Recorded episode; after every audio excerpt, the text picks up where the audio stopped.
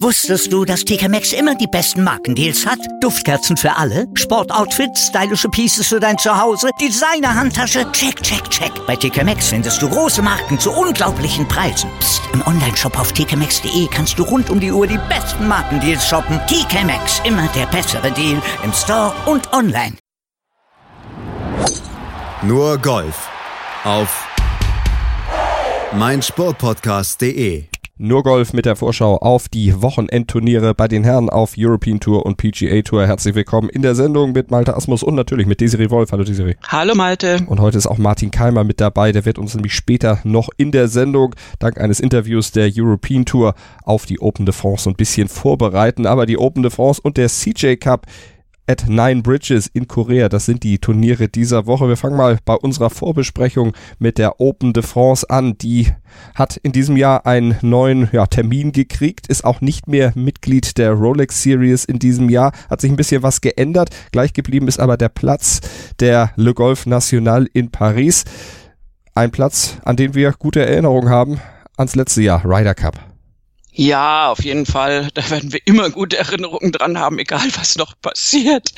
Nein, ähm, das, äh, ja, die Diskrepanz ist so ein bisschen, dass durch diese äh, Runterstufung ähm, und dass eben die Open de France kein Rolex Series Event mehr sind, hast du äh, einen der tollsten Plätze, wie ich immer noch finde, also auf jeden Fall in Europa. Ein Wahnsinnsbrett, also ja auch wirklich definitiv nicht einfach zu spielen, angelegt, äh, dass die Besten sich miteinander messen. Und ähm, ja, und wie gesagt, durch diese Runterstufung hast du halt ein Feld, äh, wo kein einziger der Top 50 der Weltrangliste jetzt vor Ort ist. Ähm, hat auch damit zu tun, dass natürlich beim CJ Bridges äh, da deutlich mehr Kohle zu verdienen ist und äh, natürlich auch ein anderes Feld vor Ort ist. Das heißt, spielen viele auf der PGA Tour. Und ähm, ja, es ist so ein bisschen schade. Heißt aber nicht, dass da nicht trotzdem tolles Golf äh, theoretisch gespielt werden kann, weil der Platz, äh, also ich, ich werde ich werd, also den Ryder Cup sowieso nie vergessen und auch, auch, auch diese Platzanlage nie vergessen, die ich wahnsinnig toll finde. Ähm, die, die, dieser wie so ein, wie so ein Stadion-Course, wo, wo du wirklich so super schön auch drauf gucken kannst. Das ist natürlich dann für den Ryder Cup ja auch ex, äh, extrem so, so ausgerichtet gewesen, das so hinzutun. Und du hast einfach super schwere Grüns. Du hast, hast da wirklich äh, entsprechende Ondulationen auf dem Grün. Äh, das Rough ist natürlich eins der, der schlimmsten überhaupt auf der European Tour und da ist es relativ wurscht, ob da jetzt Regen war oder kein Regen war. Also die Spieler haben da auf jeden Fall äh, Schwierigkeiten vor sich und dann kommt ja noch dazu, dass der Platz jetzt nicht unbedingt kurz ist. Das heißt, du hast auch noch also wirklich äh, einen der längsten, einen der schwierigsten Plätze eigentlich und äh, eben leider aufgrund äh, des Schedules ein nominell nicht so hoch einzustufen das Teilnehmerfeld, was aber wie gesagt nicht heißt, dass da nicht ein paar interessante Golfer dabei sind. Auf jeden Fall ist Martin Keimer mit dabei und der hat ja ein großes Ziel in dieser Saison noch. Er möchte möglichst schnell unter die Top 50 des Race to Dubai kommen, um dann beim Saisonfinale in Dubai letztlich dann auch qualifiziert zu sein. Aktuell liegt er glaube ich auf Rang 79, hat also noch einen weiten Weg zu tun und ja in den letzten Wochen auch nicht wirklich Boden gut machen können, weil er hat nämlich bei drei seiner vier letzten Starts den Cut verpasst. Das möchte er in Paris natürlich gerne ändern, auf einem Platz, an den er sehr gute Erinnerungen hat und den er jährlich in seinem Repertoire hat, wie er den Kollegen der European Tour erzählt hat. Seit 2007 komme ich hier hin und äh, dann habe ich auch direkt zwei drei, zwei, drei Jahre danach das, das Turnier gewinnen können. Im Playoff gegen Lee Westwood war es damals. Ähm, war einfach eine super Zeit, da habe ich sehr gutes Golf gespielt, gerade in, in, in diesem Sommer. Ähm, und es ist so ein Turnier, was ist einer der besten Golfplätze, die wir im ganzen Jahr spielen. Spielen vielleicht auch die begeisterungsfähigen französischen Fans eine Rolle, dass er immer wieder gekommen ist? Auch das hat er den Kollegen der European Tour erzählt. Ja, ich würde schon sagen, die, die, äh, die Fans in, in Frankreich waren nicht nur beim Ryder Cup, auch, auch davor immer sehr, sehr unterstützend, hat immer sehr viel Spaß gemacht, bringen eine gute Atmosphäre. Ähm, zu dem wundervollen Turnier hier, was wirklich einer der besten Plätze ist, die wir auf der European Tour spielen. Der Golfplatz, der, der macht Freude und äh, generell die ganze Atmosphäre. Es ist, es ist eines der besten Turniere auf der Tour. Und natürlich hat sich Martin Keimer im Interview mit der European Tour auch über den Kurs ausgelassen. Wo liegen die Scoring-Möglichkeiten? Wo liegen die Schwierigkeiten aus seiner Sicht? Auf dem Golfplatz musst du sehr viele Fairways treffen, viele Grüns treffen. Das ist so ein Golfplatz, wo du, wo du vom Ballstriking her sehr weit vorne sein musst. Ähm, selbst manche Schläge, die nicht ganz so gut sind, da kommst du nicht mit weg, ähm, wie auf anderen Golfplätzen. Du musst wirklich gutes Golf spielen und das hat mir immer sehr gut gefallen auf dem Platz. Desiree Keimer hat's gesagt. Äh, Grüns treffen, Ballstriking ganz wichtig und gutes Golf spielen. Das hat er am Ende noch angeführt. Das muss man auf diesem Platz. Passt nicht so ganz zu seiner Form aktuell. Oh, böse, aber ähm, ja, äh, äh, Formen von äh, oder Formzustände, sagen wir es mal so, ist beides nicht gutes Deutsch, ich entschuldige mich hiermit, äh, von Golfspielern äh, sind ja immer so eine Sache, das kann sich äh, ganz schnell ändern. Es hat ja auch sehr, sehr viel mit äh, dieser Sache zu tun, äh, was sich da eben zwischen den Ohren abspielt. Und insofern, ja, mein Martin Keimer weiß ganz genau, äh, was, was da auf dem Platz gefordert ist. Das ist ja völlig klar. Äh, es ist halt nur nicht so einfach, einfach nur gutes Golf zu spielen. Und insofern bleibt da abzuwarten, ähm, wie weit er da jetzt das umsetzen kann, was er sich vorgenommen hat. Natürlich will er das Tourfinale erreichen. Das würden wir uns natürlich auch wahnsinnig drüber freuen und auch äh, generell alle anderen deutschen Golfzuschauer. Also ist jetzt so ein bisschen ein Praxistest, finde ich, weil der Platz dir natürlich wirklich sehr, sehr viel abverlangt und da hast du hinterher eine ziemlich genaue Definition, wo dein Golfspiel jetzt gerade sich befindet. Und das wird dann auch Martin Keimer nach diesem hoffentlich Wochenende wissen. Ich hoffe, dass er den Cut schafft. Und ähm, ja, und entsprechend auch die anderen Spieler, die da jetzt am Start sind. Und es sind ja aufgrund des reduzierten Teilnehmerfelds, beziehungsweise aufgrund des etwas qualitativ reduzierten Teilnehmerfelds noch ein paar weitere Deutsche dann in der Lage, dort spielen zu dürfen, obwohl sie aktuell nicht die Form haben und auch natürlich nicht die entsprechende Tourkarte normalerweise hätten, wenn das Turnier jetzt noch ein Rolex Series Event wäre.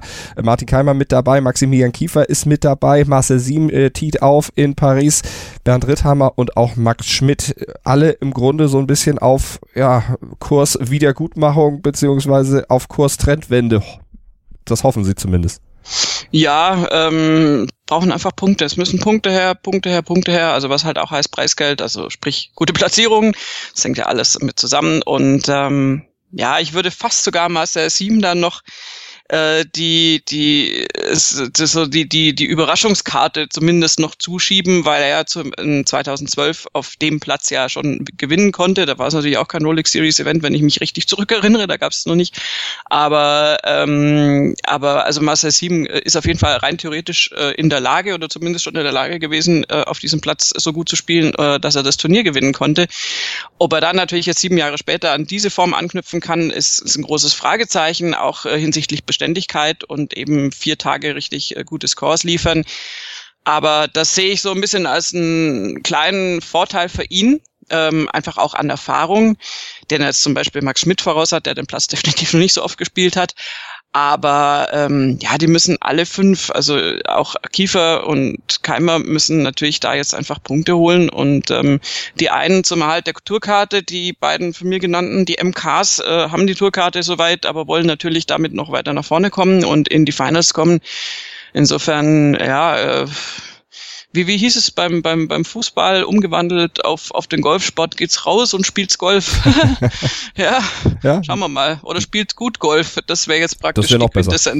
das wäre noch besser und noch wichtiger und Martin Keimer hat's ja gesagt, essentiell auf dem Platz, auf dem Le Golf National vor den Toren von Paris, wo ja natürlich auch die Franzosen im besonderen Fokus stehen und einer, der hat sich selbst so ein bisschen unter Druck gesetzt, Benjamin Hebert, der ist 32, hat in dieser Saison schon zweimal zweite Plätze eingefahren und gesagt, ja, so ein Sieg beim Heimspiel, das wäre durchaus was, könnte ich mich sehr mit anfreunden. Er hat gesagt, zwei zweite Plätze sind gut, aber jetzt muss mal ein Sieg her und er, er fühlt, dass er irgendwo in Reichweite ist. Ich meine, er strahlt völlig zuversichtlich, äh, wenn man sich die Picasso anguckt, die er gegeben hat, äh, und ist natürlich hat, hat total Bock auf diesen Platz zu spielen. Ich das ist ja völlig klar. Das ist übrigens auch nochmal allgemein etwas, was man sich in Deutschland äh, vergibt seit seit Jahren. Ich weiß gar nicht mehr, wann die letzte äh, German Open gespielt wurde. Das ist aber wirklich schon lange her.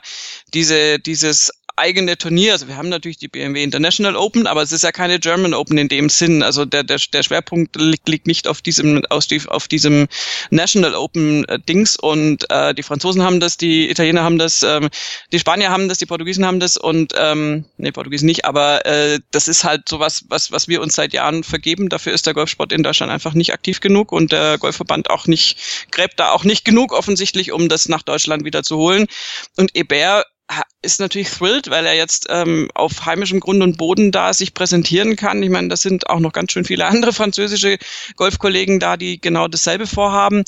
Ähm, aber er ist auf jeden Fall jemand, der in der Lage ist, ganz, ganz vorne mitzuspielen. Ob er jetzt eben mal von diesem zweiten Platz wegkommt und sich tatsächlich den Sieg holen kann, wäre natürlich klasse und unfassbar toll aus seiner Sicht, wenn das zu Hause in Frankreich passiert. Insofern wünschen wir ihm da alles Gute. Ähm, aber es gibt auch noch ein, zwei andere Kollegen, die natürlich versuchen werden, auf dem Platz so ein bisschen was zu reißen. Im Grunde wird das ganze Feld versuchen, wieder irgendwas zu reißen und am Ende gewinnt sowieso der, den wir jetzt gar nicht prognostiziert haben. Deshalb lassen wir uns einfach überraschen, gucken wir am Montag dann ganz ausführlich drauf, wenn wir dann auch wissen, wer am Ende gewonnen hat, wer vor den Toren von Paris in Versailles die Trophäe hochhalten kann, die Trophäe der ältesten National Open im kontinentalen Europa. Seit 1906 wird dieses Turnier ausgetragen und es wird ausgetragen in diesem Jahr, damit machen wir den Schlenker rüber nach Korea, ohne Sergio Garcia, ohne Tommy Fleetwood, ohne Rafa Caberabeo zum Beispiel, um einfach nur mal drei zu nennen, die, wie Desiree vorhin schon angekündigt hat, dann doch die lukrativere Variante in dieser Woche nehmen und statt Open de France dann lieber beim CJ Cup at Nine Bridges in Korea aufzuschlagen. Also das Teilnehmerfeld kann sich sehen lassen, zumal ja auch noch ein alter Bekannter nach ewig langer Pause zurückkehrt.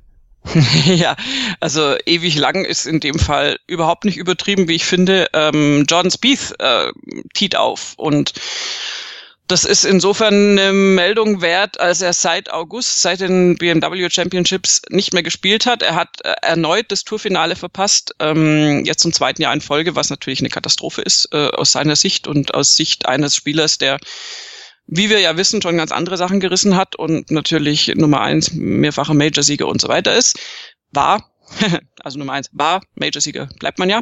Und ähm, er hat sich jetzt viel Zeit genommen, hat in Dallas trainiert, ähm, hat ja im Prinzip ein gutes Jahr hinter sich, was, was das Patten anbelangt, was ja seine große Stärke war.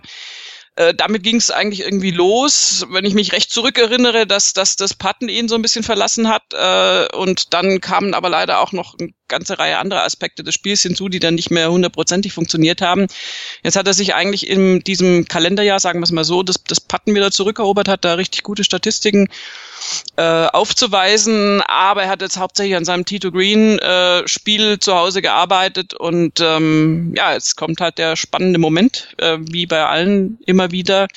Trainieren zu Hause ist das eine, äh, das andere ist natürlich, wie es dann im Turnier wieder funktioniert. Braucht er da jetzt Zeit, um reinzukommen oder, oder flutscht es sofort und das ist auf, eine, auf einen Schlag alles wieder da. Das kann theoretisch alles immer passieren im Golfen.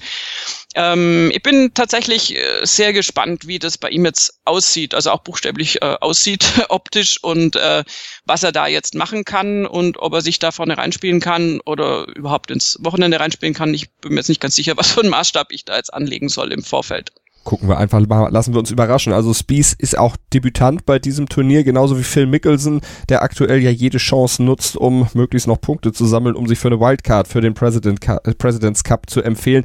Der verlässt sich nicht auf SMS-Terror, der will spielen und Punkte machen, damit Tiger Woods ihn dann doch noch mitnimmt. Der Titelverteidiger ist natürlich auch da, Brooks Köpker. In der letzten Saison hatte er ja dieses Turnier gewonnen, auf der Backline der Schlussrunde, eine Minus 7 gespielt, am Ende dieses Event dann in der Tasche gehabt, eine 64 auf der Schlussrunde gespielt und dann mit vier Schlägen Vorsprung vor Gary Woodland und Rafa Cabrera-Bello und Ryan Palmer das Turnier auch gewonnen. In diesem Jahr auch mit dabei Viktor Hofland und der könnte beim CJ Cup at Nine Bridges eine Bestmarke aufstellen und das ist keine schlechte. Nee, das ist, das ist für, für jemanden, der erst so kurz überhaupt Profi ist, der ist ja erst Mitte des Jahres überhaupt ins Profilager gewechselt, ist das, ist das eine Wahnsinnsnummer. Gerade weil im Golfsport also wie ich finde, eine der schwierigsten Aufgaben ist, ja, die Consistency, diese Beständigkeit, das, das, das sich nicht äh, immer wieder Ausrutscher zu erlauben. Da gibt es äußerst prominente Kollegen, wie zum Beispiel Rory McIlroy, der natürlich Golf vom anderen Stern spielen kann und aber auch gerne mal dann irgendwie irgendwo so eine 74er Runde oder 75er Runde oder noch schlimmer irgendwo drin hat. Der kann außerirdisch und, ich, und unterirdisch. Äh, das ist tatsächlich leider gut zusammengefasst. Punkt für dich. Ähm, das ist ja natürlich, natürlich kann der auch mal äh, stringent gut spielen und alles. Das ist ja, um Gottes Willen, das wäre nicht, wo er ist. Aber ähm, Viktor Hofland hat es tatsächlich geschafft, jetzt 17 Runden in Folge unter der 70 zu bleiben, also in den 60ern. Ja.